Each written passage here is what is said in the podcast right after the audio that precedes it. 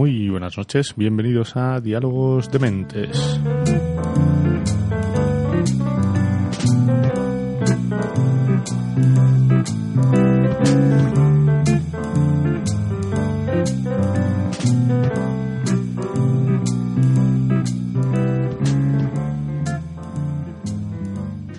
Bueno, pues eh, aquí estamos eh, una noche más, eh, ya al filo, al filo de estas fiestas eh, navideñas. Eh, hace, hace un día muy invernal aquí en, en Madrid. Y, bueno, pues es lo que lo que toca, ¿no? Nos solemos quejar del frío, del calor, decimos que este tiempo está loco, pero realmente, pues eh, lo que nos toca ahora es eh, este tiempo invernal. Buenas noches, eh, José Manuel. Buenas noches, Juanjo. Eh, hemos de decir que hemos llegado in extremis porque, eh, bueno, hay algo que es tradicional en estas fechas que son los atascos, ¿no? Efectivamente, los atascos. Sí, yo he sufrido uno de ellos. Pero bueno, por los pelos, pero hemos llegado. Hemos llegado, sí, sí, sí. Es, es como la famosa frase de Gandalf, ¿no? Que decía, un mago nunca llega tarde, ni pronto. Llega exactamente cuando se lo propone. Pues sí, sí, pues esto va a ser. Pues nosotros hemos llegado exactamente, mm, bueno, casi cuando nos lo proponíamos, ¿eh? pero más o menos, ¿no? Más o menos, más o menos. Eh, no sé si somos muy magos o muy poco magos, pero bueno, aquí, aquí estamos. Eh, como no podía ser de, de otra manera, eh, dadas las fechas que, en las que estamos, pues hemos decidido hoy que vamos a hablar de, de la Navidad o del solsticio o de como queramos llamarlo, ¿no? Estas fiestas de invierno, cada cultura, ¿no? tenía su forma de llamar claro. esto y cada cultura todavía lo tiene, ¿no? La forma de llamar eh, a estas a estas fechas que en el fondo pues eh, tienen su simbolismo, ¿no? Por el tema solar, ¿no? Cuando eh, el cristianismo tomó eso eh, cogió estas fechas, aunque dicen que Jesucristo nació en primavera o algo así, ¿no? Tomó estas fechas porque es justo cuando, el día, el día 24, más o menos, es cuando dicen que la luz vence a las tinieblas, ¿no? Empiezan los días a ser más largos que, que las noches, ¿no? Empiezan a, no más empiezan a crecer los días, ¿no? Eh, entonces, bueno, pues a partir de ahí se asientan muchas tradiciones, que es de lo que vamos a hablar hoy, ¿no? De Sí, esas sí, sí. tradiciones. De esas cosas que, que yo creo que muchos de nosotros, no me atrevo a decir que todos, evidentemente, pero muchos de nosotros hacemos por costumbre, mm, sin plantearnos a veces por qué lo hacemos, ¿no? Por ejemplo, meternos en un atasco. Es cierto, sí, sí, sí, sí, sí. Y luego lo pensamos, ¿no? Y decimos, vaya, si es que, ¿cómo se me ocurre a mí si yo ya sabía que esto pasaba en estas fechas, ¿no? Eh, también eh, nos pasa con las cenas de Navidad, ¿no? Eh, ¿Cómo se me ocurre a mí venir a esta cena con mi cuñado, ¿no? El típico cuñado pesado, ¿no? De las cenas de Navidad. Sí, sí, lo del cuñado se está poniendo muy de moda. ¿eh? Sí, sí, hay muchos memes por ahí. Muchos memes, sí, sí, Eso sí, del sí, sí. cuñado, Una ¿no? cosa, una cosa tremenda. Pero, pero el caso es que, en efecto, eh, cada vez, y además cada vez vamos haciendo más cosas que son distintas eh, a las que hacíamos hace algunos años. ¿no? Fíjate, el otro día mm, vi un reportaje de televisión en, en el cual eh, a las eh, ya, ya tradicionales eh, colas en Doña Manolita para conseguir el décimo de lotería, se ha añadido algo más y es que hay que pasar el décimo por una foto de una vez comprado. ¿Qué me dices? Sí, entonces la gente que hace cola para comprar el décimo y luego hace cola para pasar el décimo. Sí, sí, Sí, sí, bueno. es tremendo, ¿no? Y, y claro, allí la gente que estaba hablando estaba absolutamente convencida de, de que eso le iba a dar una gran suerte, ¿no? Bueno, pero eso es muy reciente. Esa Sí, sí, sí, eso es muy reciente, sí, sí. sí. Además, eh, fruto de, de lo, de, lo, de lo poco que se reflexiona el asunto, es que mm, eh, si doña Manolita ha dado tradicionalmente más premios que otra que otra administración de lotería en España, si ese es el dato que yo tampoco lo sé, pero eso es lo que dicen, es por una simple razón probabilística y es porque vende más números distintos. Con lo cual. Eso pasa con eh, la, Bruja de Oro, ¿no? En Sort, este pueblo de Cataluña, ¿no? También, que claro, vende por internet. Claro, venden un montón de números y tal. Pero claro, como vendes tantos números y resulta que tú le pasas por el, la fotografía mm, eh, eh, el tuyo, ¿no? Eso, quiere decir que en el supuesto caso de que uno fuese el gordo que tocase en Doña Manolita, el resto desde luego no lo va a tocar. Por mucho que pases y lo más probable es que no toque ninguno, eh, sí, claro, o sea, eh, simplemente por la, pura matemática de la lotería, ¿no? Lo más probable es que, es que no te toque, ¿no? Sí, sí, yo no recuerdo además ningún año que haya tocado el gordo en Doña Manolita. Eh, yo tampoco, la verdad. hay que mirarlo esto. Sí, sí, sí. Hombre, seguramente pues algún habrá tocado muchos premios, claro, por solamente por simple probabilidad, ¿no? Sí, que sí, muchos premios, pero el gordo eh, aunque muchas veces cuando dicen está muy repartido, ¿no? Pues al final es que se ha vendido en muchos sitios, ¿no? El gordo ha tocado aquí, ha tocado en 10 sitios diferentes, ¿no? sí, pero si tocas en Doña Manolita ya lo dirían. Sí, seguro, seguro, sí, sí, ha tocado. El caso es que hay gente que viene fuera de Madrid a comprar la lotería, ¿eh? Sí, sí, es, tremendo, ¿no? Y bueno, y seguimos comprando la lotería del trabajo, la lotería de los bares habituales, lotería de... Sí, bueno, ahí sí yo creo que se produce un efecto también de... Eh, eh, no podría soportar que le tocase a este y a mí no, ¿no? Eh, claro, como vas luego a trabajar, ¿no? claro. Es el único que no ha jugado. Yo tengo un compañero eh, que en la lotería que, de, que, se hace en el trabajo, que es lo típico, siempre compra eh, el número de décimos del que más décimos compra. Ah. Entonces, si tú le dices, no, mira, yo he comprado dos, él indaga, y si no hay nadie, compra dos. Pero si hay alguien que ha comprado tres, él comprará tres. Bueno. Porque, eh, vamos, la, razón es que no podría soportar que alguien ganase más dinero que él eh, estando en el mismo contexto. Esto es una cosa curiosa. Sí, sí, sí, esto es, esto es muy curioso. Pero en estas tradiciones, al final, eh, vamos a empezar, por vamos a ir al origen, ¿no? ¿Qué, son estas tradiciones? ¿Cómo en psicología social, cómo, cómo se entienden estas tradiciones? ¿no? Mm. ¿Qué es lo que se considera tradición? De, entrada, una tradición no, es nada más que un producto cultural. Ajá. Y entonces, como tal producto cultural, eh, podemos hablar directamente que es de una tradición cultural. Eh, un grupo, una persona, un grupo de personas comienza a hacer algo y eso, en último término, eh, se extiende y puede convertirse en esa tradición, ah, en la que supuestamente pues hay que respetar lo que han hecho nuestros ancestros. Pero claro, mm, si uno escarba un poco, pues se da cuenta de que esas tradiciones, que algunos incluso quieren decir tradiciones milenarias, pues no tienen en el mejor de los casos más de un siglo de existencia. Y en algunos casos mucho mucho menos. Bueno, está que estamos hablando de pasar el décimo por la fotografía. Bueno, pues, claro, esto, pues dentro de 50 años dirán, esto es una cosa de cientos y cientos de años. Pues no, no, no será así, ¿no? O, en otro orden de cosas, eh, el, celebrar los triunfos, por ejemplo, del, Real Madrid en la Plaza de Cibeles, es algo que proviene del año de los años 80. Fíjate. Antes no se hacía. Y claro, si tú le dices a cualquier, sobre todo a cualquier nuevo aficionado, dice, no, esto se ha hecho toda la vida. bueno, pues toda la vida no se. a lo mejor toda la vida suya, ¿no? sí, eso es verdad. Pero no, no toda la vida. Y claro, en, en, ese, en ese caso, bueno, la misma, la misma tradición, ya que estamos hablando de Navidad, ¿no? La misma tradición de la ingesta de 12 uvas eh, en el, 12, mm. el 31 de diciembre, pues eh, no tiene más de un siglo, no, no, no llega Estamos hablando de algo que proviene de, inicios del siglo XX. Entonces, eh, bueno, pues no nos podemos imaginar.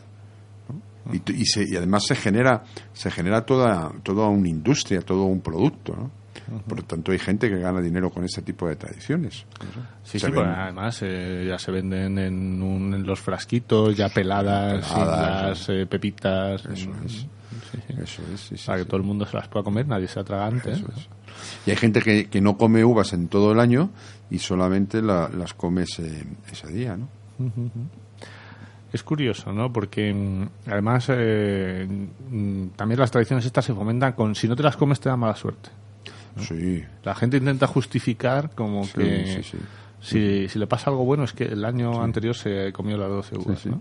No, y además la justificación es, en muchos casos, no sé, yo no me creo que si no me como las 12 uvas voy a tener un muy mal año. Pero hombre, por si acaso, Tampoco pasa nada. tampoco pasa ¿eh? nada por comerme las 12, las 12 Quizás, se han dado más casos de alguien que se ha atragantado con las uvas y ha pasado un mal rato, ¿no? Que sí, de, sí, de sí. gente que se las ha comido y, ha- y le ha pasado algo maravilloso. ¿no? Sí, sí, sí. Y luego lo que, lo que ocurre muchas veces es este fenómeno que ya hemos comentado en alguna ocasión de la correlación ilusoria. Es decir, que eh, si tú eh, te enteras de un caso de alguien que ha tenido una desgracia enorme en un año y además te enteras que es que no se comió las 12 uvas, eso está ratificando evidentemente ese tipo de superstición. Y, te olvidas de los miles, por no decir millones de casos, de personas que no hayan comido las uvas y le ha ido excelentemente bien, ¿no? Sí, sí. De hecho, bueno, lo normal es que eh, te vaya cada vez mejor, ¿no? O sea, hay, un, hay un libro por ahí que creo que se llama Factfulness, ¿no? Que habla de, de que el mundo va mejor de lo que pensamos, ¿no? Pero no nos damos cuenta, ¿no? Le damos más importancia a las noticias negativas es. que a las noticias positivas, ¿no? O sea, en la probabilidad de que te vaya bien el año es, es bastante más alta que la probabilidad de que te vaya mal. O eso mm, visto desde un punto de vista esta- individual. Sí, bueno, y estadístico, ¿no? En Y, esta- general. y si lo, ya no vamos al grupo, en efecto, nos vamos al estadístico, pues evidentemente el porcentaje de personas, al menos en nuestro contexto, que somos los que comemos las uvas, pues que les va que les hay- que les va bien en un año es bastante superior al que- a los que le van mal, ¿no? Pero ya te digo, como nosotros comemos uvas, los italianos comen lentejas, Mm. ¿no? por ejemplo, y, y el, el- y el y el asunto es más o menos lo mismo, ¿no? Pero es curioso porque una vez comentando en clase esto, que los italianos comían lentejas, entonces hubo una, un, un- no me acuerdo si una, un estudiante que levantó la mano y dijo, ¿y qué hacen? ¿Se las, se las tragan crudas? Las 12, las 12, tenían que ser por supuesto 12 lentejas. Obviamente, no Claro. podía- no podía ser de otra No podía manera. ser de otra manera, ¿no? Y digo, no, no, las cocinan y se y ya está, ¿no? Ajá. No, pero fíjate, pensaba que se las comían como si fuesen pasti- pastillas, ¿no? B- Básicamente. Yo eso también lo había pensado. Digo, ¿cómo se comerán las lentejas? ¿no? Se toman 12 cucharadas, ¿no? ¿Cómo, Ah, no, cómo no, es eso? no lo asocian al, al número 12. Ya, simplemente se comen un Se come un platito. platito, claro, es una tradición, pues yo que sé, como la de comer langostinos, ¿no? Eh, aquí. También, Ah, sí, sí. Algo que, que ya se ha extendido tanto. Antes, come- eh, en las bodas, ¿no? Comer langostinos era algo, bueno, nada delicatessen, ¿no? Ya comer langostinos es algo que no... Sí, ya es algo que queda para la gente que tiene un poder adquisitivo más eh, limitado, ¿no? Sí, sí, sí. Evidentemente los que tienen más pasta pues comen langosta o bogavante. En fin, pero siempre hay ese tipo de diferenciaciones. Pero, pero vamos, centrándonos en el tema, es esa especie de, de superstición, ¿no? En último término, ¿no? Es una cosa tremenda, ¿no? Mm. Sí, El sí. caso es que eh, es que como como eh, como tal tradición cultural estamos hablando de algo que hemos construido nosotros y por tanto es un producto cultural exactamente igual que puede ser pues una novela o o el ejemplo que yo siempre pongo, ¿no? El inodoro, que es uno de los inventos culturales más interesantes, ¿no? Ujú. Para poder eh, ir al baño sin que eso al final huela Claro. fatal, Por eso se llama inodoro, ¿no? Porque Claro, no claro, huele, claro, ¿no? claro. Y además se encuentran en, en- en- en- normalmente en unos lugares que han recibido tradicionalmente el nombre de excusados, que me parece un nombre precioso que ya está bastante en desuso. ¿no? Estás, ¿Dónde vas? Al excusado. Ah, excusado, ¿no? Es decir, que- eso, eso forma parte de la lucha del, se- del ser humano durante toda su historia, de, Sapiens en este caso, por intentar en, eh, hacer a- en cierta medida agradables eh, la- las necesidades biológicas que, que- que tenemos, ¿no? Entonces, eh, claro, eh, desde un punto de vista higiénico, ¿no? Bueno, el siglo XV, pues por poner un ejemplo, eh, las personas iban con aquellos faldones y tenían necesidad de evacuar eh, y lo hacían en medio de la calle sin ningún problema. Entonces, claro, esto aparte de que era bastante mm, poco higiénico, pues resultaba bastante desagradable por muchas razones y poco a poco ¿no? Eh, eh, tenemos que comer, no nos queda más remedio, pero nos inventamos la gastronomía. Claro. Ujú. Claro, eso tuvo mucho que ver también con el descubrimiento del fuego, Mm, sí, sí, sí. es una es- base fundamental. sí. Es de, Y- las, de las primeras externalizaciones ¿no? que, que hacemos, ¿no? Pa- Parte de la digestión la, la sacamos fuera del cuerpo, ¿no? Eso es. Eso es. Y, y luego, pues también eh, tenemos necesidad de reproducirnos, porque si no, mm, eh, la especie en algún momento determinado perecería. Ajá. Y para hacerlo más agradable, pues nos hemos inventado el sexo, que también Claro. es un producto cultural. ¿no? Sí, sí, sí, totalmente. En, en- hablamos de cultura. em, claro, la cultura se entiende de muchas formas, ¿no? Eh, porque si le hablas a otra persona de cultura o dices, esta persona es culta, no es lo mismo de lo que estamos hablando nosotros. ¿No? Hay Eso- diferencias, ¿no? Sí. En cuanto a, a ese concepto de, de cultura.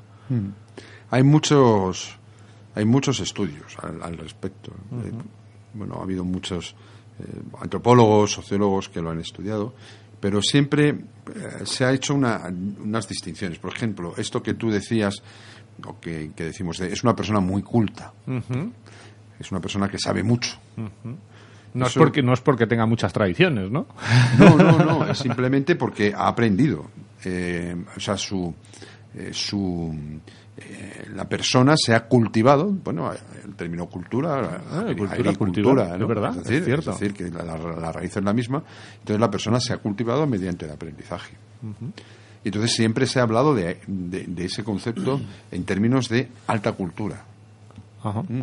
Alta cultura que tradicionalmente era inaccesible para la mayoría de la población y era mm, o estaba reservada para una élite, más o menos, eh, más o menos, desde luego, mm, que, que tenía la posibilidad económica como para poder dedicar a cultivarse de otra manera. ¿no? Pensemos que ahora la situación ha, ha variado muchísimo. Pero hay toda una experiencia espiritual compartida, las creencias, esto que estamos hablando de las tradiciones, que han recibido el nombre de cultura común. Común.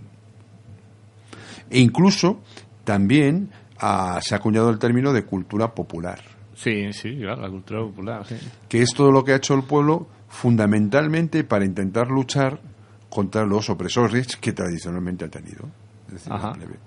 Entonces lo que hacía pues era desarrollar una serie de herramientas compartidas que les ayudaban por lo menos a sobrevivir un poquito mejor. Claro. Eh, fíjate, esto, por poner un ejemplo, sería como mm, eh, eh, la música clásica, música de cámara, ¿no? De- Eso sería al- alta cultura. Alta cultura eh, comparada contra, yo qué sé, pues las coplas, ¿no? O, mm, Sí. Bueno, la música pop, ¿no? Música popular. Sí, o incluso antes, eh, ya nos vamos a la cosa más dramática, eh, los eh, esclavos afroamericanos en Estados Unidos que se ponían a cantar. Es verdad, sí, sí. Sí, de ahí salió un poco el jazz y estas músicas, Claro, supongo, ¿no? to- todo lo que tiene que ver, incluso cuando ya se une a lo religioso, El pues soul. estamos hablando de los gospels, El gospel eh, también, etcétera, sí, sí, ¿no? sí. Con lo cual, eh, esa había esa diferenciación y en efecto eh, había ha, ha habido muchas épocas en las cuales el, el alto cultivado, el que disfrutaba con la partitura de Somber, pues evidentemente pues abominaba de cosas tales como el flamenco que tú has Ajá. mencionado Sí. o como o como la música pop, ¿no? Claro. Pero en los últimos tiempos eso ha cambiado mucho. Hay algunos que además han acuñado el término de omnívoros culturales, Ajá. Que son aquellos pues que en efecto escuchan a Somber pero también disfrutan con el quejío de camarón, ¿no? Es decir, que, que van mezclando de un lado y de otro lado. Ajá. Entonces son omnívoros porque lo consumen todo en términos culturales. También podríamos hablar, podríamos hablar del, um, de la, la cultura asociada al consumo. Ah, Cuando hablamos de producto cultural, pues ya estamos hablando de una industria, esa industria genera Mm. Unos es. beneficios, en fin, todo esto es algo muy llevadero. Y, y no todo es exactamente igual, es decir, ah, un disco, que evidentemente es un producto cultural, pues tiene una determinada venta que no es ni muchísimo menos la que puede tener un cuadro. Claro, sí, en todas cosas un cuadro supuestamente es único, ¿no? Es, eh, solo se vende una vez. ¿no? Y salvo que lo, colga- lo cuelguen en un museo, solamente lo va a disfrutar aquel que lo haya adquirido. A- eh, él, su familia y sus amigos. Ya, claro. Ahí que muchos pues eh, han pretendido tener colecciones de arte porque son exclusivas. Claro. Claro. Eh, es decir, tú puedes tener muchos libros en tu casa, pero habrá muchísimas miles de personas que tendrá las mismas ediciones que tú. Claro, sí, sí, evidentemente. También en los libros se dice, bueno, una primera edición, ¿no? Claro, pero Una edición, eh, un libro dedicado, Dedicado ¿no? o- autografiado. Sí, sí. O la primera edición que has dicho, pero claro, eso se equipararía más al cuadro. Eso es. Y ya no es tanto por el contenido, porque el contenido es el Es mismo igual. el de la primera edición que en el de la vigésima edición, sino por el continente, por el formato. Claro. Eso es. Sí, sí. Esta exclusividad, ¿no? Sobre todo si es muy antiguo, que se van, al final eh, se van perdiendo libros por el camino, ¿no? Claro, claro. Y se Cada vez hay menos. en auténticas piezas de museo. eh, ahí están las librerías de viejo, hay auténticos especialistas en buscar ese tipo de productos que los, los quieren por el, por el mero disfruto de hacerlo. ¿no? Sí, sí, sí. Está claro. Curioso, es curioso esto. Y sí, fíjate que luego hay una, una cuestión que tiene que ver mucho también con las modas. Mm. Eh, en, la- en esa alta cultura, por ejemplo, eh, no cabía el fútbol. No, claro. O sea, un individuo que era un cultivado de estos eh, eh, no podía declarar nunca que le gustaba el fútbol, porque aquello era una cosa de bárbaros, ¿no? De gente bastante irracional. Y, y de un tiempo a esta parte esto ha cambiado enormemente. Sí. Entonces, Fíjate, antes quizá eh, hubo una época en la que sí que los toros eh, sí. eh, eran considerados, ¿no? Iba la gente de alta cultura, iba ahí, ¿no? Hemingway, por ejemplo, ¿no? Sí, sí, Hemingway le encantaban y, y bueno, y ha habido mucha literatura también dedicada a eso, ¿no? No solamente es. Lo más conocido, que puede ser el llanto por Ignacio Sánchez Mejías de, de Federico García Lorca, Sí. sino que había toda una subcultura eh, montada en torno a la tauromaquia.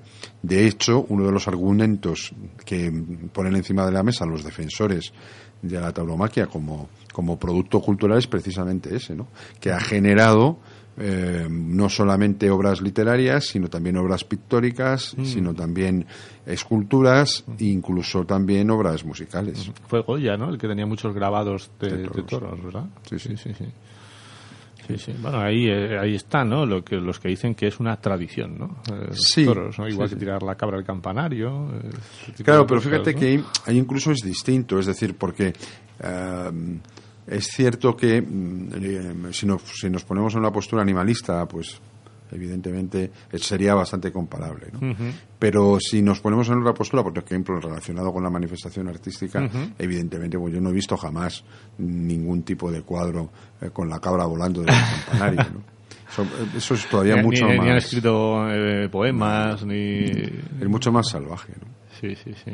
Y frente a lo que decías de Goya, pues los defensores de, mejor dicho, los detractores de la tauromaquia dirían, bueno, sí, eso es cierto, pero si no hubiese habido la fiesta de los toros, pues ya hubiese pintado otras cosas Goya, ¿no? Ya, ya, ya. Es decir, que, claro, eh, Sí, es argumentos... curioso, eh, fíjate, con estas cosas de los fenómenos eh, culturales, las tradiciones y demás, eh, ante una tendencia siempre hay una contratendencia, ¿no? O sea, Sí. Siempre hay gente que se posiciona en contra. Con la Navidad pasa eso, ¿no? Están los defensores de la Navidad y luego están... Yo soy anti-Navidad. Sí, sí. ¿no? Me gusta Navidad. Eh, con San Valentín, ¿no? Lo mismo. Que ya le hemos puesto una palabra inglesa a eso, por cierto. Ah, el Grinch, ¿no? Eso es. Siempre tenemos que meter... ¿eh? Sí, sí. Bueno, ahora tenemos, bueno, Halloween, ya quien duda de que Halloween es una tradición aquí en España, ¿no? Sí, sí, sí, sí. Ya. eh, Y hay, hay gente, y hay gente en este país que empieza a celebrar el Día de Acción de Gracias, ¿eh? Ah, pues mira, eso no, eso no lo sabía. Bueno, creo que lo hablamos el otro día y sí, sí, sorprende, ¿no? Un poco. Sí, yo creo que lo hacen porque cualquier excusa es buena para hacer una fiesta. claro, en España a nosotros nos Claro. gusta mucho la fiesta, ¿no? Da igual, hasta se aprovecha. Yo tengo amigos que van a cualquier manifestación simplemente por el hecho de que luego hay fiesta, ¿no? Claro. O durante el Claro, este, pues tienes es un ambiente festivo normalmente, Sí, normalmente. sí. No, eh, pero eso es hasta cierto punto, eh, pues es absolutamente respetable, siempre y cuando no se considere que eso es una tradición, porque desde luego en nosotros no es una tradición. No lo del Día de Acción de Gracias, que en este momento son cosas muy puntuales. Veremos qué pasa dentro de 20 años. ¿eh? Claro, sí, porque realmente, eh, bueno, hay tradiciones que bueno, incluso creemos que son muy antiguas y probablemente no lo sean tanto, ¿no? Porque hasta la Navidad y estas cosas que pensamos, bueno, esto es tan antiguo como Jesucristo, pues ni mucho menos, ¿no? No, vamos. Eh, y sobre todo los iconos son muy recientes. El Papá Noel rojo se lo inventó Coca-Cola, ¿no? Sí, sí. Sí, sí. El árbol de Navidad pues también eh, viene de, de tradiciones eh, paganas, ¿no? Que sí que igual eran más antiguas. Es decir, si estamos hablando de que la inmensa mayoría de las tradiciones, y sobre todo de las de los, de los grandes símbolos que han tenido los estados, provienen mm, de, de- de- de después del 1850 en adelante, Ajá. pues imagínate todo lo demás, ¿no? Claro. Claro, es que no tiene no tiene ningún ningún sentido, ¿no? Pero eh, es curioso el tema de las tradiciones, ¿no? Porque todo el que... mm, Y, y, eh, cuando intentas eh, un poco cambiar eh, el modo de pensar de la gente, enseguida te tienes que inventar alguna tradición, ¿no? El, el crear eh, eh, esos nexos, ¿no? Viene decir, pues como en Cataluña, pues ya el Día de la Constitución aquí no se celebra, aquí vamos a celebrar, eh, pues no sé, la diada, no sé cómo leche se llama, ¿no? Pues lo que sea. Y luego, fíjate que luego, y luego hay, hay, mm, digamos, determinados usos que se pretenden justificar por la tradición y que van en contra de otro tipo de manifestaciones culturales. Y esto puede resultar un poco paradójico. Por ejemplo, aquellos, aquella familia de, no voy a decir ateos, porque ni siquiera se calificarían así, pero de gente que no sigue los preceptos de la vida religiosa, desde luego no va todos los domingos a misa, etcétera, etcétera, pero cuando el niño o la niña tiene la edad determinada, hace el niño o la niña la primera comunión. sí, sí, sí. Entonces, claro, cuando tú preguntas, eh, bueno, pero esto lo que lo hacéis por, por espiritualidad, por religión, no, no, esto lo hacemos por tradición. Claro, sí, es que no es lo mismo. Pero bueno, yo tengo un amigo que... Pero eso, per- perdóname, Sí, pero sí. eso implica, en último término, a- yo que sí que me considero ateo, pero mm, me parece una falta de respeto para la gente que cree. Sí, sí, es cierto. Eh, yo alguna vez lo he comentado con, eh, bueno, con un amigo que tengo que es eh, sacerdote, ¿no? Y bueno, pues a él no le importa demasiado, no tiene el mismo punto de vista que yo, probablemente porque, claro, él dice, bueno, pues cuantos más vengan mejor, ¿no? a ver si convertimos a alguno. Claro. Pero sí, a mí me parece, incluso cuando vas a ver eh, otras religiones y demás, ¿no? Pues como que te sientes un poco igual. Estoy, es una falta de respeto para mí entrar aquí a ver esto como arte, por ejemplo, ¿no? Cuando ellos lo- están sintiendo otra cosa, ¿no? En una mezquita, ¿no? Es, eh, sí, sí, sí. Siente- yo me siento un poco raro, ¿no? Es, eh, Estás sintiendo como estás faltando un poco el, el respeto, ¿no? A esa persona que ves que está ahí rezando y tú que estás ahí Es decir, que si como la- de paso, ¿no? Si la cosa se trata de buscarte un día o una excusa para hacerle unos regalos a tu hijo o tu hija y que invi- invitar a comer a la familia, pues te sobra lo otro, ¿no? Sí, sí, totalmente. Bueno, sí, ya, ya se han inventado otras cosas laicas, ¿no? Para, para ese tipo de, de asuntos, ¿no? Para... Dice, no, pero es que el niño quiere hacer la comunión. Digo, no sé, si tú le planteas al niño muy bien, nos vamos a ir la familia pura y dura a una iglesia que tú comulgues por primera vez, pero no va a haber fiesta, luego nos No, no iremos a comer a casa como cualquier día no normal, y va a haber regalo, pues a lo mejor el niño no tiene tantas ganas de hacer la comunión. ¿no? ahí, la cosa cambia, sí, sí, sí. Es- Pero lo, lo que se está convirtiendo en esa tradición, es, lo que se ha convertido ya es precisamente eso. sí, sí, sí. Toda la fiesta, todo lo que la rodea, en fin. Tenemos ahí eh, esa serie de, de cosas, ¿no? Relacionadas. al- Bueno, al final es mantener la tradición, ¿no? Y entiendo que, eh, bueno, pues a- en este caso a la Iglesia Católica, pues le interesa que esa tradición se mantenga, ¿no? Sí, numéricamente interesa que el número, por lo menos el número de bautizados, que eso también es otra otra cuestión, ¿no? Sí, seguro que reciben hasta subvención en función del número de bautizados. No sé cómo irá ese tema, pero eh, No lo sé, igual sí, no ¿no? Al final, eh, no dejar de, eh, como cualquier otra asociación, entre comillas, pues en función del número de, de socios probablemente vaya la, la cuantía de, de la subvención, posible subvención que puedan tener, aunque bueno, lo de la iglesia pues es otra historia, ¿no? Que, que hay mucha gente que lo cuestiona, pero realmente dices, "Ah, es que no pagan IBI, no pagan no sé, no sé cuántos.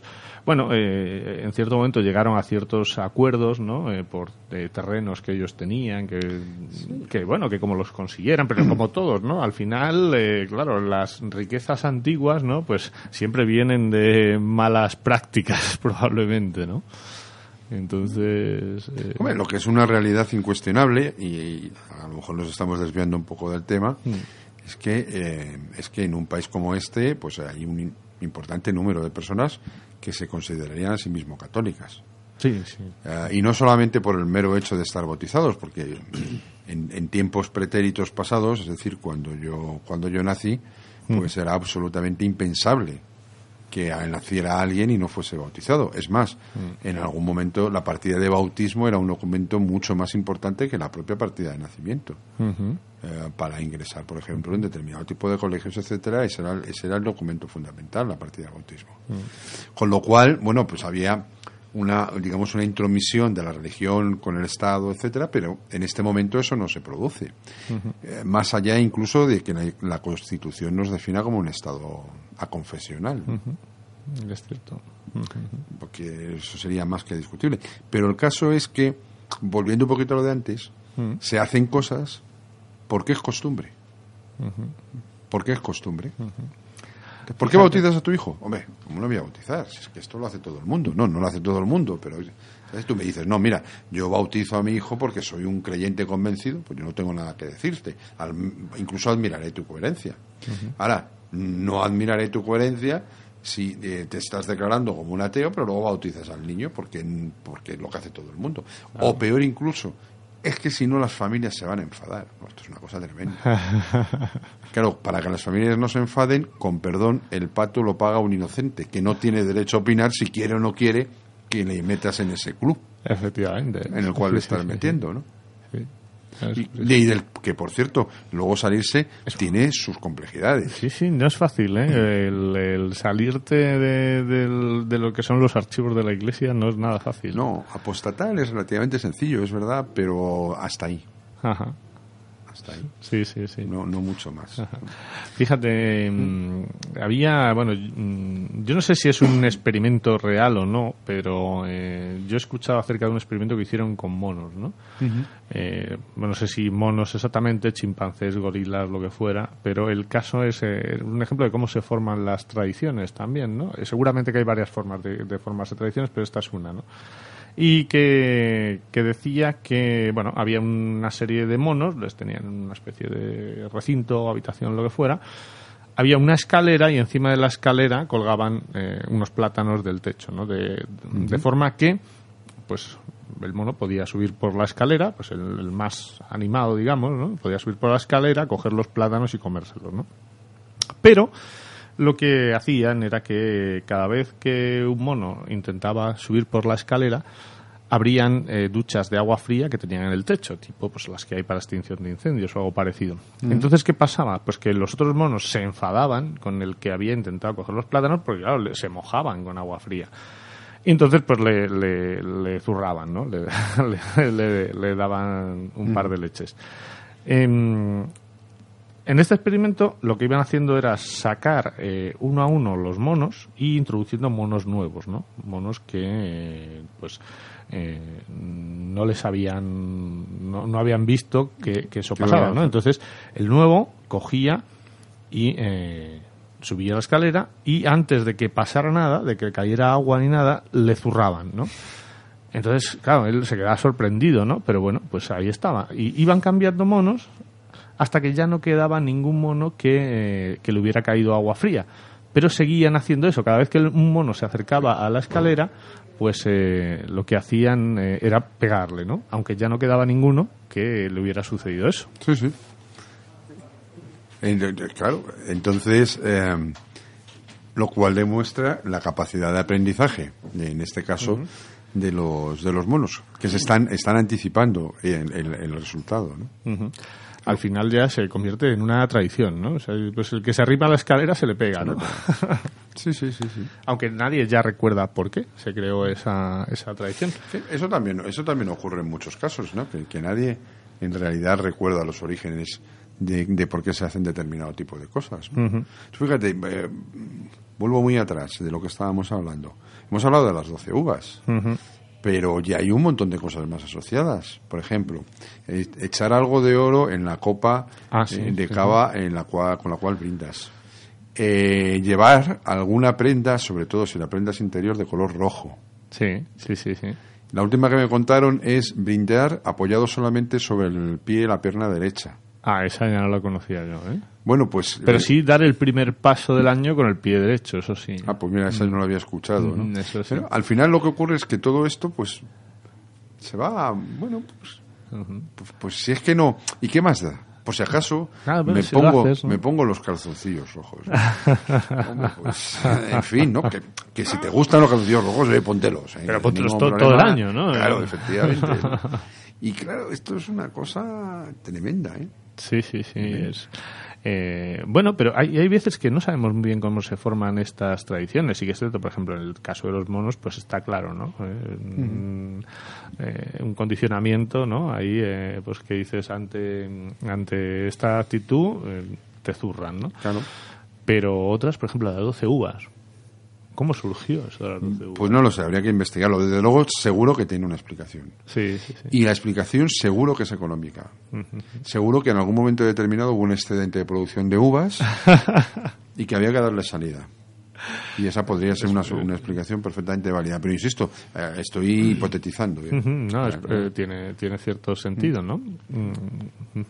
Sí, muchas comidas han, han surgido así, ¿no? Por un poco de necesidad, ¿no? La, la tortilla de patatas, la mayonesa, dicen que surgió como consecuencia de que fueron a, a Menorca, a Mahón, ¿no?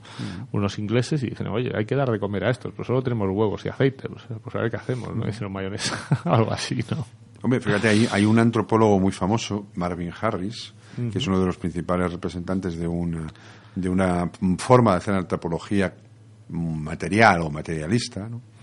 que tiene un, un librito bastante interesante que se llama Vacas, cerdos, guerras y brujas, en, los, en el cual, por ejemplo, explica que la razón por la cual los eh, hindúes veneran a las vacas, fundamentalmente, es porque es una gran, fuerte, una gran fuerza económica, de riqueza económica para ellos. Ah. Porque de la, de la vaca aprovechan todo. Ya. Entonces, claro, eh, eh, a partir de ahí, después, y esto está muy de moda decirlo, se construye un relato ¿no? acerca de que si la reencarnación superior, etcétera, etcétera. Claro. Pero en realidad lo que ocurre en primera instancia es que no conviene maltratar a las vacas porque las vacas son muy aprovechables. ¿no? Ajá. Incluso aprovechan hasta las boñigas Ah, de las vacas. Supongo como abono o algo Como, así. como ¿no? abonos, claro. Como abonos. Entonces, y eso les resulta muy, muy provechoso. Eh, fíjate, muchas de estas tradiciones eh, religiosas eh, se sustentan en, eh, en cosas muy prácticas, ¿no? Eh, pues por ejemplo el, el tema de la circuncisión, ¿no? Los Sí. judíos, ¿no? Como medida higiénica. ¿eh? Eh, el tema de no comer carne de cerdo en, en los musulmanes, pues por problemas de la triquinosis y este tipo de cosas, ¿no? Entonces, una forma de convencer a todo el mundo, oye, no hagas esto o tienes que hacer lo otro, es decir, que es mandato divino, ¿no? Sí, claro, porque en ese caso también habla de Joe Harris, vacas, cerdos, guerras y. Ah, es verdad. Eh, claro. eh, el asunto es que, en último término, es un alimento impuro. Claro. Es decir, probablemente es más fácil convencer a la gente para que no coma cerdo, diciéndole que es un alimento impuro, antes de decirle que es un alimento que puede ser que te provoque eh, una determinada enfermedad. ¿no? En fin, mm, claro, es que en, toda esta, en todas estas tradiciones culturales que se van eh, transmitiendo de generación en generación, tiene que existir siempre un componente de credulidad que es muy importante. Y tiene que haber personas que se crean este tipo de historias. Claro, ¿no? Al final, eh, bueno, que se, que, que se crean y que incluso sean capaces de transmitir a otros, ¿no? Para Claro. que esto no para que esto no, no pare, ¿no? Porque fíjate, hombre, a ver, el tema de, pues dices, bueno, comer o no comer cerdo, eh, bueno, eh, pero el tema de la circuncisión, por ejemplo, oye, pues es algo ya, estamos, son cosas más serias, ¿no? Convencer a alguien para que le corten un trozo de, de piel de ahí, ¿no? Pues, eh, oye, no. Sí, por eso se hace, por eso se hace no- nada más nacer. ¿no? claro, sí, sí. O sea que Y además lo, lo adornan todo dentro de una fiesta, ¿no? O sea, Sí, realmente sí, sí. el niño, o sea, aquí hacemos la comunión, digamos, y en, en los países judíos el tema del día de la circuncisión es, es una, una gran fiesta, ¿no? En la que el niño se le viste de príncipe y no sé qué, y no sé cuántos, ¿no? Sí, sí, sí. Y fíjate, luego hay una cosa que a mí me, me- me- siempre me, me ha llamado la atención como motivo de reflexión del, del comportamiento a veces tan irracional de los seres humanos, que tiene que ver con el, eh, digamos, el repudio de las personas que por el motivo que sea deciden no seguir una determinada tradición. Mm. O deciden cambiar algunas de las reglas de esa determinada tradición. ¿no? y, y ahí hay un contingente de personas que desde luego están tan mm, predispuestas a conservar la tradición en su estado absolutamente puro que eh, eso ha provocado auténticos debates y auténticos eh, dilemas. ¿no? Por ejemplo, una de las cosas que siempre se ha hablado mucho ha sido de las llamadas sociedades gastronómicas, Ah, sí. Vascas, ¿no? Es verdad. Sí, sí, sí. donde, donde ya han ido cambiando mucho las cosas en el sentido en el cual, hasta donde tengo entendido, ya pueden entrar mujeres a comer. Sí, sí. Pero lo que no, en pueden hacer todas, es cocinar. No en todas, pero No en todas, no. Algunas son, algunas son absolutamente tradicionales y allí solamente entran, entran varones y además cocinan ellos y ellos se lo, nunca mejor dicho, ellos se lo guisan y Ellos se lo comen. Y entonces no hay mayor, mayor historia. Pero fíjate, hay otro ejemplo que a mí me, desde que lo conocí, pues me llamó mucho la atención, que también tiene su ubicación en, en, en Euskadi, que es el, el ejemplo de los alardes eh, de Irún y de Ondarribia. Sí. Son dos costumbres, en Irún en concreto se celebra el 30 de junio y en, y en Ondarribia el 8 de septiembre, en el cual pues eh, una serie de hombres eh, en determinadas cuadrillas, agrupaciones, se visten con uniformes rojos, blancos y negros para conmemorar eh, la victoria de dos batallas que se, pus- que se libraron contra los franceses, dicen algunos, en, en aquellos bosques. Y, y entonces hacen como alardes, que es un desfile, y hay diversos grupos que van desfilando por los pueblos, y todos son hombres, excepto quien abre el paso, que es una mujer a la cual llaman la cantinera. Ah. La cantinera eh, siempre he tratado con cierto desprecio porque una cantinera era una mujer que gustaba de estar entre hombres. Mm, ya. Bueno, pues allí las- el resto de las mujeres lo que hacían era que, que estaban en las calles y aplaudiendo, etcétera. Bueno, pero en el año 96 hay un grupo de mujeres que dice, oye, ¿por qué nosotros, nosotras no podemos desfilar? claro. Y entonces se encuentran con el rechazo absoluto y total de todos los de todos los hombres que participaban en aquello que decían, no, no, esto, esto es cosa de hombres, no es cosa de mujeres. Excepto algunos que dicen, bueno, pues ¿por qué no? En concreto una de esas agrupaciones. Ya. Hay vídeos absolutamente escalofriantes de la primera vez que salen a desfilar mixtos, en el cual, bueno, pues eh, mm, todos, pero también mujeres, que es lo que más llama la atención de los que están entre el público, les decían coma- cosas como ojalá te violen, Bueno. ¿por qué no te dedicas a fregar? Y barbaridades de ese estilo. Madre mía. Y claro, yo fantaseaba y digo, probablemente muchas de estas mujeres hayan salido a la calle el 8 de marzo. Sí, sí, claro, sí. es muy Seguramente. probable, muy probable. Pero ante, fíjate, esa traición a la tradición, o sea que es que las cosas son así y no pueden ser de otra manera. Ya. El caso es que, claro, la cosa llegó al, a la- al, al- al debate político Ajá. y evidentemente pues el- el- el- los alcaldes pues, no tuvieron más remedio que decir, oiga, ¿no? Estas señoras están en su derecho también de participar. Totalmente, ¿no? ¿Y qué es lo que hicieron? Les permitieron a esa agrupación, que es lo que le llaman el grupo de alarde mixto. desfilan, pero desfilan solos. Nadie los ve. Bueno, Anda. nada más que los que están de acuerdo con Ya, eso. bueno, claro, pero sí, no sí, es sí. todo el pueblo que se echa a la calle. Ajá. Y fuera, digamos, de lo que es la cosa oficial, se sigue celebrando exactamente igual, de la misma manera, y están todos ahí celebrándolo. Es una cosa absolutamente tremenda. Sí, sí, tremenda. Bueno, hay, hay hasta libros o documentales. Los documentales son, son bastante interesantes porque son estos en los que salen esta, esta gente. ¿no? Entonces yo creo mm, que, que esa especie de sanción social que se produce cuando una persona osa no respetar una determinada tradición es algo que en muchas ocasiones eh, puede ser muy, muy dañino, muy lesivo. ¿no? Pero esto también es, es curioso, ¿no? Eh, yo no sé si, si pasa también en, en animales. Bueno, hemos visto que quizá en, en monos o, o primates sí, pero eh, eh, estas, eh, estas cosas mm, en los humanos eh, surgen porque, no sé, interpretamos mal las cosas, las supersticiones, te digo ya, ¿no? no sé si hay en algún otro animal que tenga comportamientos de estos extraños como los nuestros, ¿no? De, decir, no pueden desfilar las mujeres, seguramente porque te dicen porque da mala suerte, ¿no? o porque, no sé, o sea, al final acaban justificándolo de alguna forma, ¿no? Dices, vale, es, la tradición, pero de alguna forma dices, no, es que esto, eh, si desfila a la mujer, te da mala suerte. O nos pasa algo malo en el pueblo. Hombre, con respecto a la, conducta supersticiosa, hay un experimento muy famoso, muy conocido en psicología, que realizó Skinner, uno de los más importantes psicólogos del siglo XX, eh, padre del que llaman conductismo radical,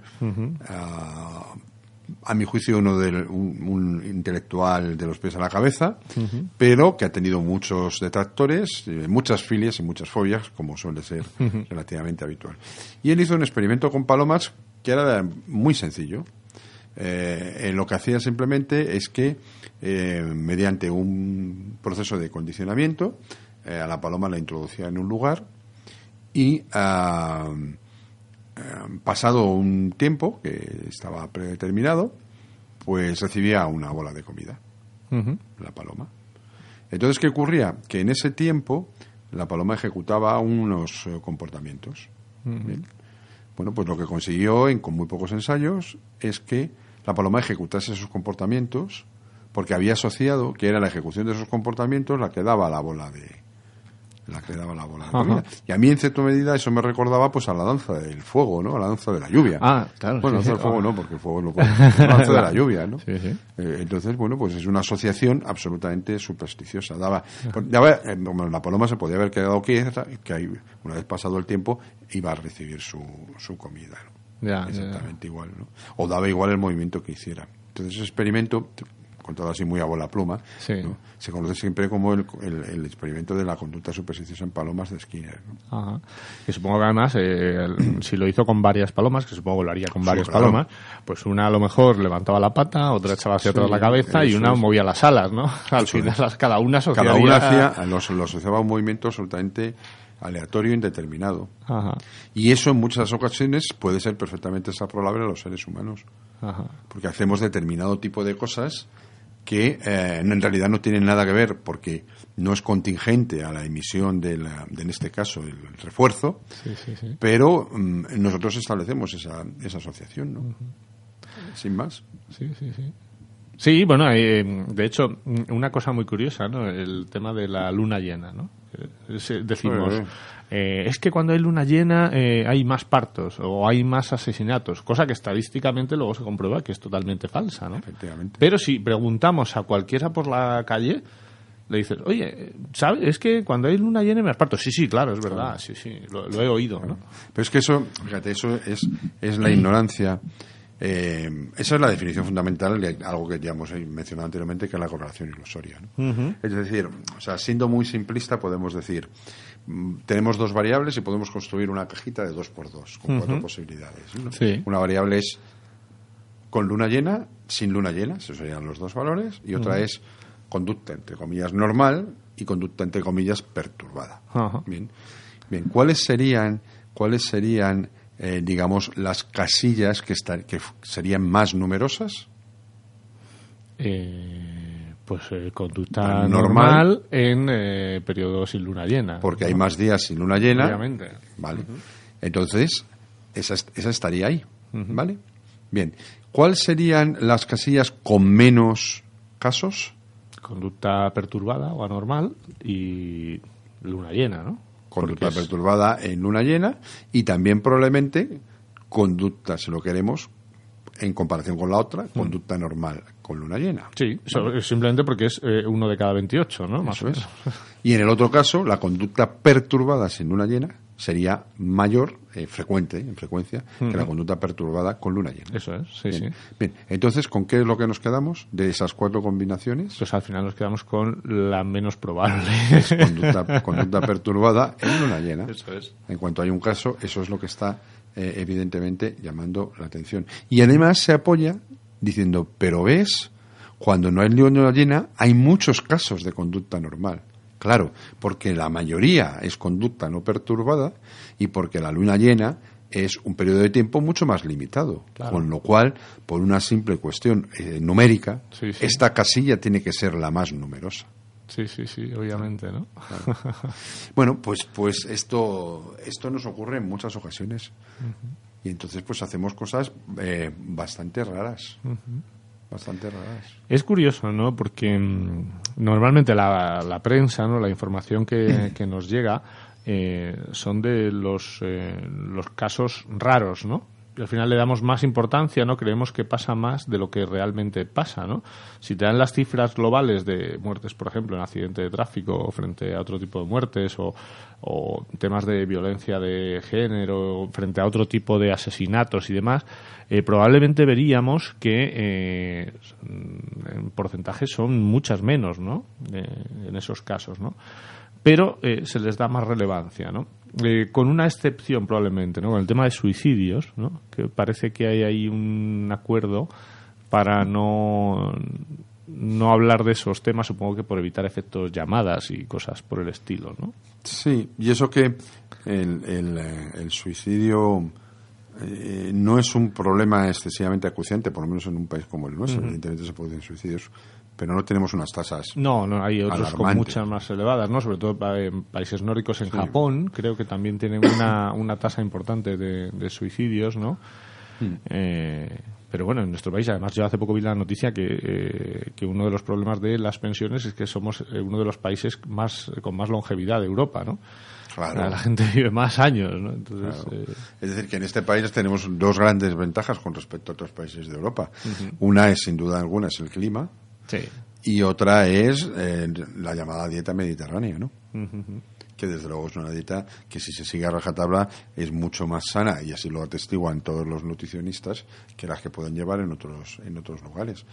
la, digamos la riqueza, la variedad de, nuestros alimentos eh, nos, nos lo permite, mientras que en otros lugares pues simplemente por esas condiciones climáticas, claro, pues evidentemente no pueden tener determinado tipo de... Ah, menos frutas, menos, verduras. Eh, se congelan. Claro, ahí es más eh, los ahumados, las salazones, claro. este tipo de cosas, sí. Claro.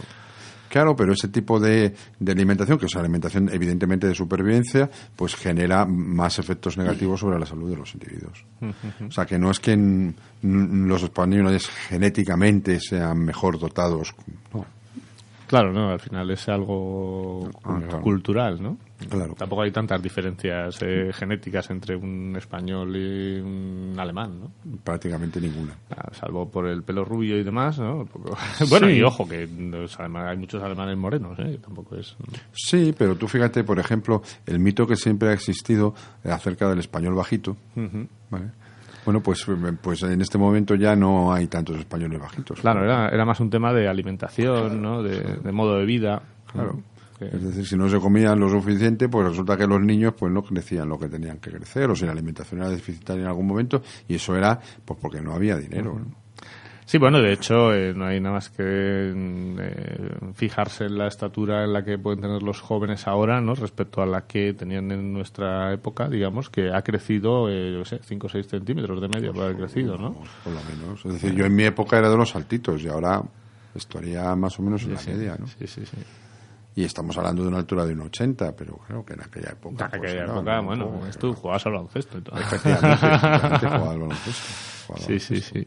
Sí, ahora, bueno, un 80 es quizá algo normal para un varón, ¿no? Sí, vamos, perfectamente. Entonces, eh, y para muchas mujeres, sí. Sí, sí, sí, también. Sí, sí, sí. Bueno, las mujeres igual un poco, un 80 ya es una mujer alta, ¿no? Todavía. Sí, sí, sí. O sea, que, en fin, que, que, que, eso también eh, hay que tenerlo en cuenta, ¿no? Sí, sí, sí. Eh, bueno, pues eh, en cuanto a, a estas eh, tradiciones, ¿no? Mm. Pues, tenemos una, una película también que yo vi y me gustó mucho, la de Green Book. Sí que hablaba de estas tradiciones, ¿no? Que, fíjate, también están muy relacionadas con los prejuicios, ¿no? O sea, tú eres negro, tienes que cantar blues o, soul o alguna cosa de estas, ¿no? En la película esta Green Book eh, este, este negro, este personaje, eh, tocaba el piano en música clásica, ¿no? Sí, sí, era un concertista, eh, la película está basada en hechos reales, un concertista de primer nivel, formado en la Unión Soviética, por cierto, y que forma un cuarteto de música de cámara que da conciertos pues por toda por todo el mundo en realidad. Sí, sí, sí, pero decide, ¿no? Eh, no, quiero darla en el sur de Estados en el sur Unidos. de Estados ¿no? Unidos. A pesar de que lo, lo previenen de que va a tener problemas y en efecto la película muestra muy bien todas todos los prejuicios que se producen ¿no? al respecto. Y hay, hay algunas escenas que son muy hilarantes en el sentido en el cual eh, unos de los de los organizadores de esos eh, de esos conciertos deciden agasajarlo y le invitan a comer, Ah, cosa que no es. ocurría. Y entonces, claro, le dan pollo frito, porque parece ser que a los afroamericanos en Estados Unidos lo que, le, lo que les gusta y lo que comen es fundamentalmente pollo frito. pollo frito, además, como lo fríen allí, ¿no? Sí. Es este mm, de los Sí, eh, em, del Kentucky, Kentucky Fried Kentucky Chicken, Fried ¿no? Chicken, ¿no? Es decir, que, que lleva una especie de harina, con harina, con Sí, huevo. No sé si se decir, medio, echarán hasta mantequilla. Sí, es una, es una cosa, es una cosa un poco extraña que además, como lo fríen mucho y lo ponen muy saladito, pues evidentemente es, puede resultar muy sabroso. Pero la sorpresa de, una de las sorpresas de la película es que este, que no ha vivido, digamos, en un contexto de afroamericanos en Estados Unidos eh, pobres, Sí, sí. pues no había probado nunca el pollo frito. Y entonces claro eso llama mucho la llama mucho la atención sobre todo de su chofer ¿no? porque la Sí. película fundamentalmente lo que cuenta es la contraposición cultural que existe entre este afroamericano tan refinado y el que el, el chofer que le lleva de ciudad en ciudad Pero es italoamericano. que es italoamericano, de eh, eh, habitante de Nueva York, italoamericano. Entonces, claro, es- están en un mundo, en dos mundos completamente, completamente opuestos, ¿no? Y entonces, eh, yo creo que ahí lo, lo pone muy bien. Es una película, es una película muy interesante, Sí, sí, muy sí. interesante para eso. Además una película entretenida, tiene momentos incluso divertidos, ¿no? Sí, sí, sí, sí. Eh, Y, Eh. y bueno, luego tampoco lo trata con mucha dureza el tema, ¿no? Es, No, bueno, hay lo, alguna, mu- lo muestra, pero bueno, tampoco no es una película dura, ¿no? Hay alguna escena eh, complicada porque, porque además eh, otra de las características para complicar más las cosas de este afroamericano es que su tendencia sexual parece Mm, sí, también es verdad. más es- cercana a la homosexualidad que a la heterosexualidad y eso que le puede generar un, problema en algún, en algún caso. ¿no? Pero bueno, tampoco vamos a destriparla más, que luego nos No, dicen no, que siempre las destripamos.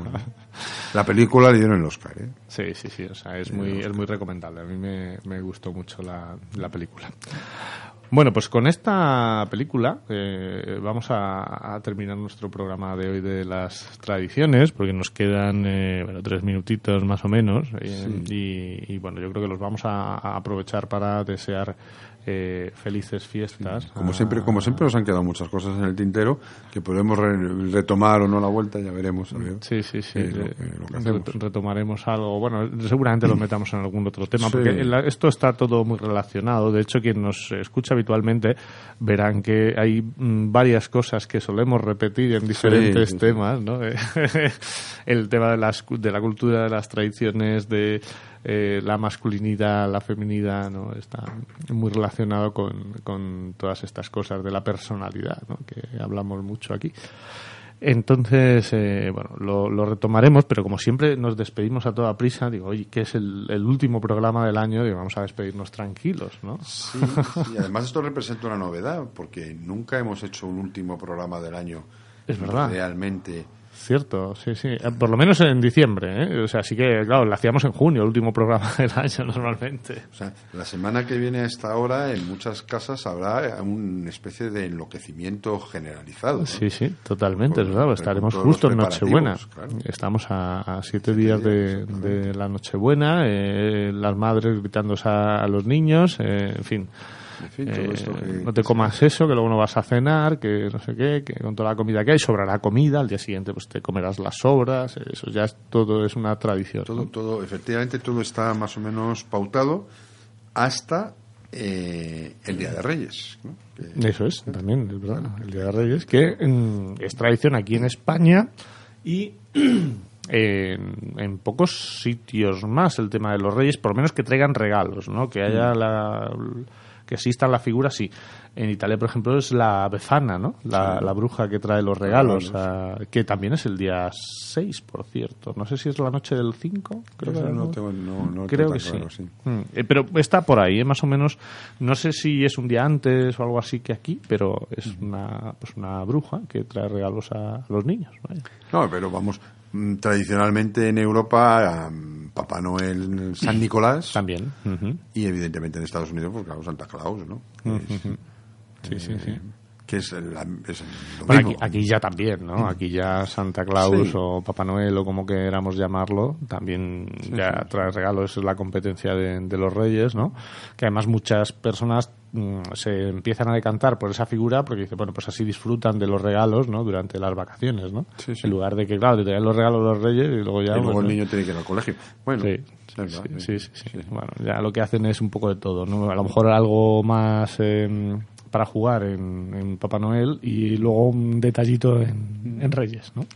Bueno, pues lo que habría que decir a, a nuestros oyentes, en efecto, aparte de, de desearles que en la medida de lo posible intenten descansar, es difícil en estas fechas, Es difícil, es entre comidas, cenas. ¿no? que, que desde luego pues disfruten, eh, ya que no pueden descansar, pues por lo menos que disfruten, que intenten no gastar más de lo necesario, esto es muy complicado en estas fechas, Eso es muy complicado, sí. es la fecha del consumo por naturaleza. Mm.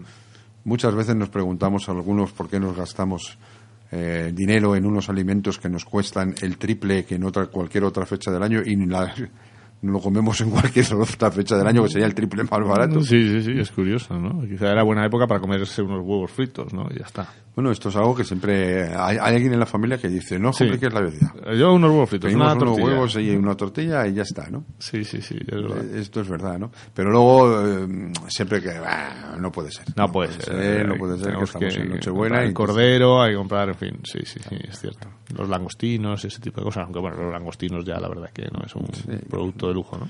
Sí, sí, eso ya cada uno se lo va, se lo va montando, evidentemente. Muy bien, pues eh, nada, volvemos. Eh, Pues volvemos, si no recuerdo mal, el día- día 14, Por ahí, sí, sí, sí. el martes. Eso es.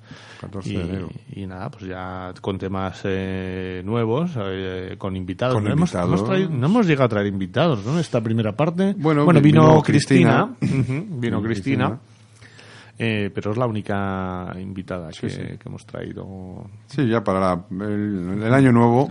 Empezaremos, ¿no? Es que, claro, lo- nuestros invitados no estaban. eh, no era tradición que No nosotros tradición. tuviéramos programa hasta la primera. Bueno, la última fase del año, según se mire, ¿no? O sea, nuestras temporadas siempre eran de. Empezaban en enero. en empezar en enero hasta junio y este año hemos empezado en septiembre, ¿no? Entonces, bueno. Sí, bueno, pues sí. Hoy, hoy, por cierto, es el programa número 40, Juanjo. Ah, fíjate, estamos de estamos de celebración. Claro, 40. Entonces, bueno, eh, bueno, nos vamos a ir a celebrar. Lo que pasa que igual no por el programa 40, ¿no? Sino por aquello bueno, de las tradiciones. ¿no? Vamos a implantar la tradición de irnos a cenar en el último programa del año, ¿no? Eh, pero sí, sí, sí. Es- Entonces este año llegaremos al programa 50, ¿no? El programa sí, 50 habrá que hacer una, una gran fiesta en ese programa Bueno, 50. eso va a ser tremendo. Eso, vamos. Eh, avisaremos y demás, eh, no vengáis todos, por favor, que, se- que ya hay suficientes atascos, ¿no? Pero en fin. Bueno, pues nada, José Manuel, eh, felices fiestas. Felices fiestas, que el 2020 sea absolutamente provechoso para todos. Eso es, para todos nuestros Y como se escuchantes. dice ahora, y para todas. Y para todas nuestras escuchantes, Escuchantes. también, absolutamente escuchantes, es neutro, no vale para todos, ¿no? No vamos a decir escuchantas, ¿no? Bueno, bueno, sobre eso hay un debate Ah, interesante bueno, pues, acuerda eh, del término presidente-presidenta sí, que sí, está sí. ahora encima de la mesa. Sí, sí, bueno, pues. Eh, Pero bueno, algún Bueno, día dejamos también en- podemos hablar de eso. escuchantes. Muy bien. Muy bien, pues nada, que disfrutéis las fiestas y hasta el año que viene. Hasta el año que viene.